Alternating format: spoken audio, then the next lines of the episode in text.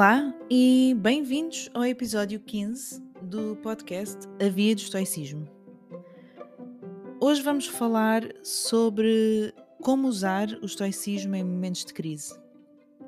Vou-vos ser muito sincera, eu eh, normalmente gravo alguns episódios de seguida e faço, faço o, o upload e a calendarização dos, dos episódios. Portanto, já tinha os episódios desta semana, portanto, da, da quarta-feira e de hoje, não só gravados, mas programados para, para sair. Mas por umas situações que aconteceram na minha vida, acabei por cancelá-los e deixá-los em suspenso e estou a gravar aqui hoje outro para sair hoje, domingo, porque me fez sentido e porque precisei.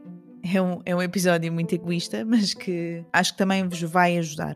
Eu precisei de, de parar e refletir sobre precisamente isto, sobre como é que o estoicismo nos pode ajudar realmente em momentos de crise. Porque reparem, eu conheci o estoicismo há uns meses, como vos disse, e até tenho estado, tenho estado muito dentro disto, tenho estado a refletir muito, tenho já muitas ferramentas do estoicismo a serem postas em prática diariamente e, e já tenho um portfólio de, de, de ferramentas bastante grande, bastante robusto, mas ainda assim, quando entrei neste momento de crise, bloqueei bloqueei e quase que senti um retrocesso imediato e um regresso automático a uma forma anterior de pensar que, que, que é uma forma que não, não, não ajuda, de facto, não, não ajuda a lidar com, com absolutamente nada. É muito fácil para o ser humano entrar em, em fase de desespero, em fase de, de injustiça, em que tudo é injustiça e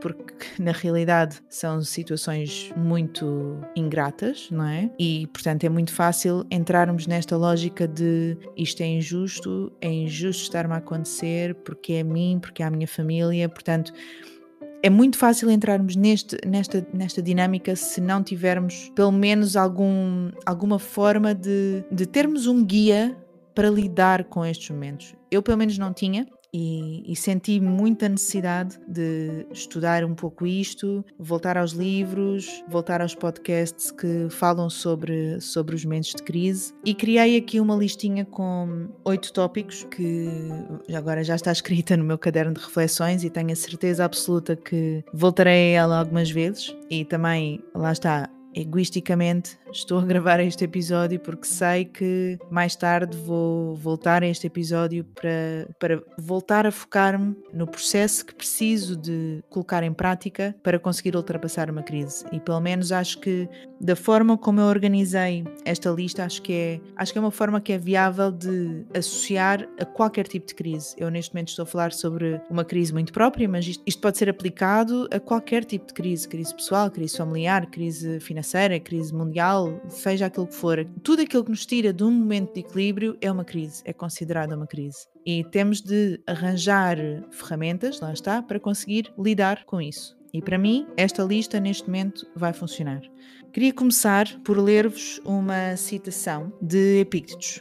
Para cada desafio, lembre-se dos recursos que tem dentro de si para lidar com isso. Provocado pela visão de um homem bonito ou de uma mulher bonita, descobrirá dentro de si o poder contrário de autocontenção. Perante a dor, descobrirá o poder da resistência. Se for insultado, descobrirá a paciência. Com o tempo, virá adquirir a confiança de que possui todos os meios morais para tolerar qualquer impressão. Portanto, aqui muito, muito claro a necessidade de termos um, um, processo muito bem definido e rigoroso que aos poucos nos vai levando a esta confiança e esta facilidade ou maior facilidade em lidar com as adversidades da vida. Então, ponto número um, e mais importante de tudo, eu estou a pensar numa situação em particular, como vos disse, e portanto isto pode não ser uh, aplicável, mas mais importante que tudo, resolver emergências médicas caso existam. Mais nada é importante se existir alguma emergência médica no vosso caminho. Isso é o fundamental. Se não estiverem vivos, não existe crise, certo? Portanto, resolver qualquer emergência médica se existir. Depois, número 2. Eu aqui escrevi como chorar, gritar e libertar, porque em qualquer crise existem sempre tensões acumuladas. Existem sempre energias negativas e frustrações e ódios e tudo o que é negativo vai se acumulando. Nós no momento podemos estar a funcionar, digamos assim, também muito muito à conta da adrenalina do momento, e lá está, precisamente existirem questões médicas para resolver, por norma, o, o, ser humano entra num daqueles três estados: o lutar, fugir ou congelar, e qualquer um destes três estados acumula tensões. E é fundamental nós libertarmos, termos um momento de libertar tensões. Por muito que uh, tentemos ser uh, ou mostrar-nos calmos para conseguir lidar com determinada emergência, digamos assim, nós precisamos obrigatoriamente de libertar tensões. Seneca dizia-nos: enfrentar os desafios com uma mente calma rouba ao infortúnio a sua força e o seu peso. E é absolutamente impossível nós conseguirmos lidar com uma crise se estivermos zangados, se estivermos frustrados, se estivermos com algum tipo de comportamento ou pensamento agressivo. Isso é completamente incompatível com o solucionar de uma crise. Ponto número 3 pedir ajuda. E aqui eu acrescentei como nota no, no meu, na minha lista ombro amigo e importância das pessoas farol. Eu tenho muita sorte, muita sorte por ter eh, pessoas na minha vida que, que são muito importantes para mim, por, por vários motivos, mas eu tenho a sorte de poder ter pessoas na minha vida a quem sei que posso confiar estes meus momentos e que sei que, mesmo que a resposta não seja um testamento ou um telefonema de 5 horas, eu sei que falar com essas pessoas me vai ajudar a renovar a minha energia, ajudar a renovar a minha força para conseguir lidar e entrar na fase seguinte para lidar com esta crise. E atenção, aqui é muito importante nós termos uma coisa em mente. Eu aqui não estou a dizer de publicitar os nossos males ou, ou ir à procura de quem nos ponha paninhos quentes ou nos passa mão pela cabeça, ou aquilo que, infelizmente, neste momento a nossa sociedade faz de forma quase automática, que é ir para uma rede social qualquer e ou pôr uma, uma frase quase enigmática para alguém perguntar o que é que se passa, ou mesmo contar, desbobinar toda a situação para todas as pessoas que estão uh, nessa rede social começarem a, a, dar, dar razão, não é? Porque, obviamente, quando uma pessoa conta a situação, tendencialmente, pelo menos neste tipo de plataformas, tendencialmente dá-se razão a si própria, não é? Porque é a forma como o ser humano reage. Não é isso que eu estou a dizer. O que eu estou a dizer é termos aquelas pessoas que sabemos que, se necessário, até nos dizem: não, tu, tá, tu é que estás errada. Termos essas pessoas na nossa vida. Se tiverem a sorte de ter pessoas assim na vossa vida, nunca as deixem afastar-se.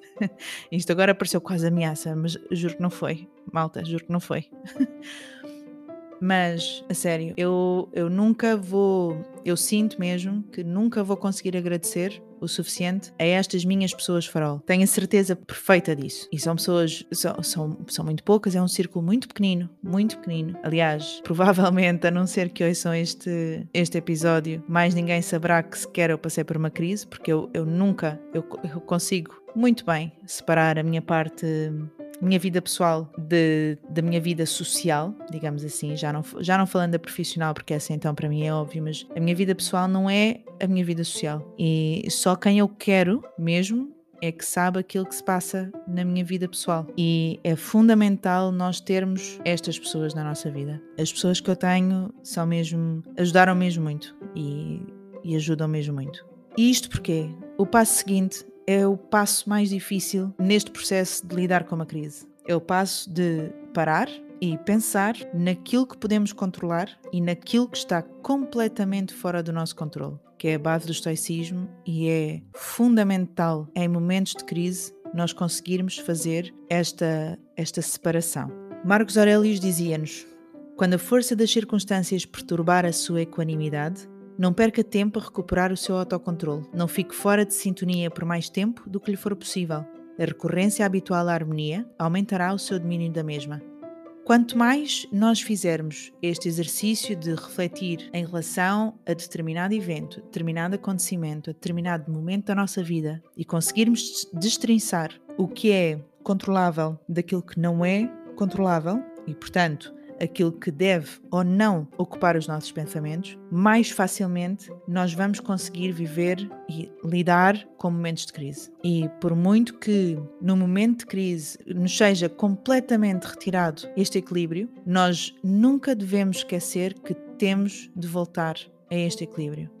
Daí a importância dos outros três passos: a, a, libertação de tensões, o falar com as nossas pessoas para ganhar energias, para ganhar terreno mental para conseguirmos fazer esse trabalho de reflexão. É fundamental. Depois deste passo, vem outro passo que lamento, mas também não é fácil, que é devemos planear, reagir e atuar sobre o que podemos controlar. E aqui é muito, muito importante termos noção que eu não estou a falar do premeditatio malorum. Como eu já vos disse noutro, noutro episódio, ainda não falei muito a fundo sobre isto, mas premeditatio malorum basicamente tem a ver com criarmos cenários na nossa cabeça, cenários, cenários maus, de coisas más que nos pode, podem acontecer, e pensarmos como é que iríamos agir e atuar e reagir perante esse cenário de forma virtuosa.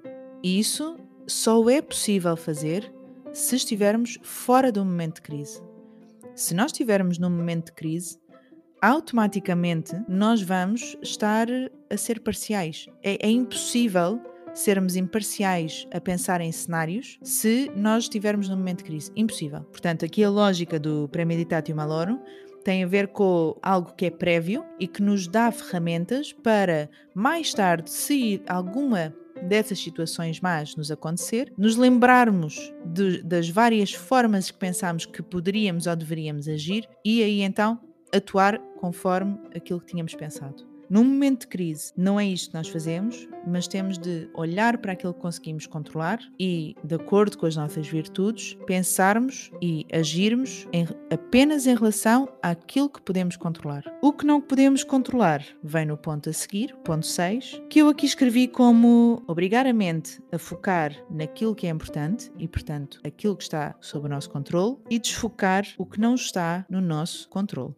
É fundamental para este ponto funcionar, é fundamental o treino da paciência. Se nós não conseguimos controlar determinado aspecto, se nós não, não conseguimos controlar determinada coisa que interfere ou que faz parte desta crise, nós simplesmente vamos ter de esperar. Ou que essa coisa se resolva por si só, ou que alguém resolva uh, essa situação, alguém que de facto tenha esse controle, resolva essa situação, mas nós temos de perceber que nós, aquilo que nós não conseguimos controlar, não pode ser preocupação nossa. Não pode. E é, é algo que é, é, é muito complicado. O ser humano, por norma, não, não tem um trabalho de paciência, principalmente as nossas, as nossas gerações, as nossas gerações atuais, é, é, um, é um pânico, porque nós vivemos a geração do imediato, não é? Portanto, o trabalho de, de paciência, desenvolver a, a virtude da paciência, é, é muito, muito complicado, é muito complicado, mas é fundamental, porque sem paciência não vamos conseguir lidar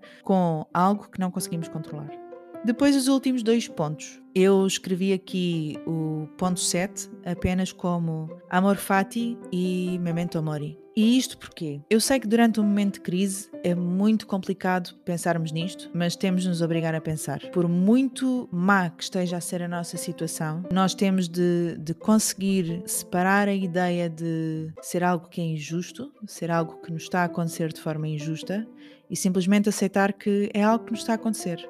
Ponto. Está-nos a acontecer para nos trazer alguma coisa. Podemos não ver nesse momento, mas está-nos a trazer alguma coisa. No mínimo dos mínimos, nós vamos aprender alguma coisa com essa situação. E memento mori porque, por muito má que esteja a ser a situação, por, eh, por muito complicada que possa estar a ser a nossa visão de alguém que esteja associada a essa, a essa crise, ou mesmo em relação a nós, nós temos mesmo de relativizar todos os acontecimentos. É obrigatório, é fundamental relativizarmos, porque por muito má, e eu provavelmente vou ter de escrever alguma coisa na descrição do, do podcast, apesar de não saber se, se costumam ler as descrições, mas não há, eu peço desculpa pelo que vou dizer, mas não há outra forma, eu não, não sinto outra forma de, pelo menos neste momento, de dizer aquilo que preciso dizer sem dizer eh, algo que podem achar que é impróprio, que é por eh, por muito que esteja a ser uma situação de merda, nós não nos podemos mesmo esquecer que daqui a 5 minutos podemos já não estar vivos. Podemos mesmo. e a pessoa ou pessoas, ou seja, o que estiver a acontecer na crise, daqui a 5 minutos pode já nada existir. E já nem, já nem falo no amanhã, porque normalmente memento mori falamos em relação ao amanhã. Mas a, a realidade é essa. Portanto, temos mesmo de, de relativizar todos os acontecimentos. Todos. E eu, eu, acho que a partir do momento em que nós temos isto muito presente na cabeça, tudo se resolve, de alguma forma. Uma forma ou de outra, mas tudo se resolve. Agora, a única coisa que de facto não se resolve é que podemos mesmo morrer a qualquer momento. Portanto, será que, é, será que vale mesmo a pena a crise que estamos a passar, a forma como estamos a viver essa crise, como último ponto, e também como mais recordação para mim própria do que outra coisa, é o facto de termos de repetir estes passos tantas vezes quanto necessário. É como vos disse, dificilmente vamos passar só por uma crise na vida. E quanto mais nos equiparmos com ferramentas e com, com formas de lidar com adversidades, melhor vamos conseguir viver. E porquê? Porque é, é fácil perceber. Se, se nós tivermos bem presente que conseguimos mesmo lidar com uma crise, não vai haver nenhuma crise no futuro que nos vai assustar. Pelo menos é assim que, que eu me estou a obrigar a pensar neste momento. Pronto, e, e, como eu vos disse no início, este episódio é, é se calhar um pouco mais pessoal e egoísta do que os outros, mas eu, eu prometi-vos que, que este, este podcast era para partilhar a minha própria descoberta do estoicismo e isto foi aquilo que eu realmente precisei esta semana. E se me ajuda a mim, eu tenho a certeza absoluta que pelo menos vai ajudar um de vocês. Queria terminar o, aqui o, o episódio com uma citação de Seneca, que acho que nós temos temos mesmo, mesmo de ter muito presente. Um bom caráter é a única garantia de uma felicidade duradoura e despreocupada. E é muito isto. Se nós pensarmos, o que, é, o que é que o estoicismo defende? Defende que se viva uma vida virtuosa, tendo em conta as, as virtudes estoicas. É isso que forma um bom caráter. E é a única coisa que nós temos para conseguir lidar com a vida. Eh, tudo o resto é acessório. Queria-vos pedir para, hum, se estão a sentir este, este podcast como importante para vocês, partilhem com amigos. Partilhem com aquelas pessoas que, não só com aquelas pessoas que vocês acham que, que o sexismo iria fazer sentido, mas partilhem com aquelas que vocês sintam que isto poderia ser uma lufada de ar fresco. É, é um pouco isso que eu sinto o estoicismo para mim neste momento. Eu sinto quase como uma, uma garantia de que a vida pode ser bem levada.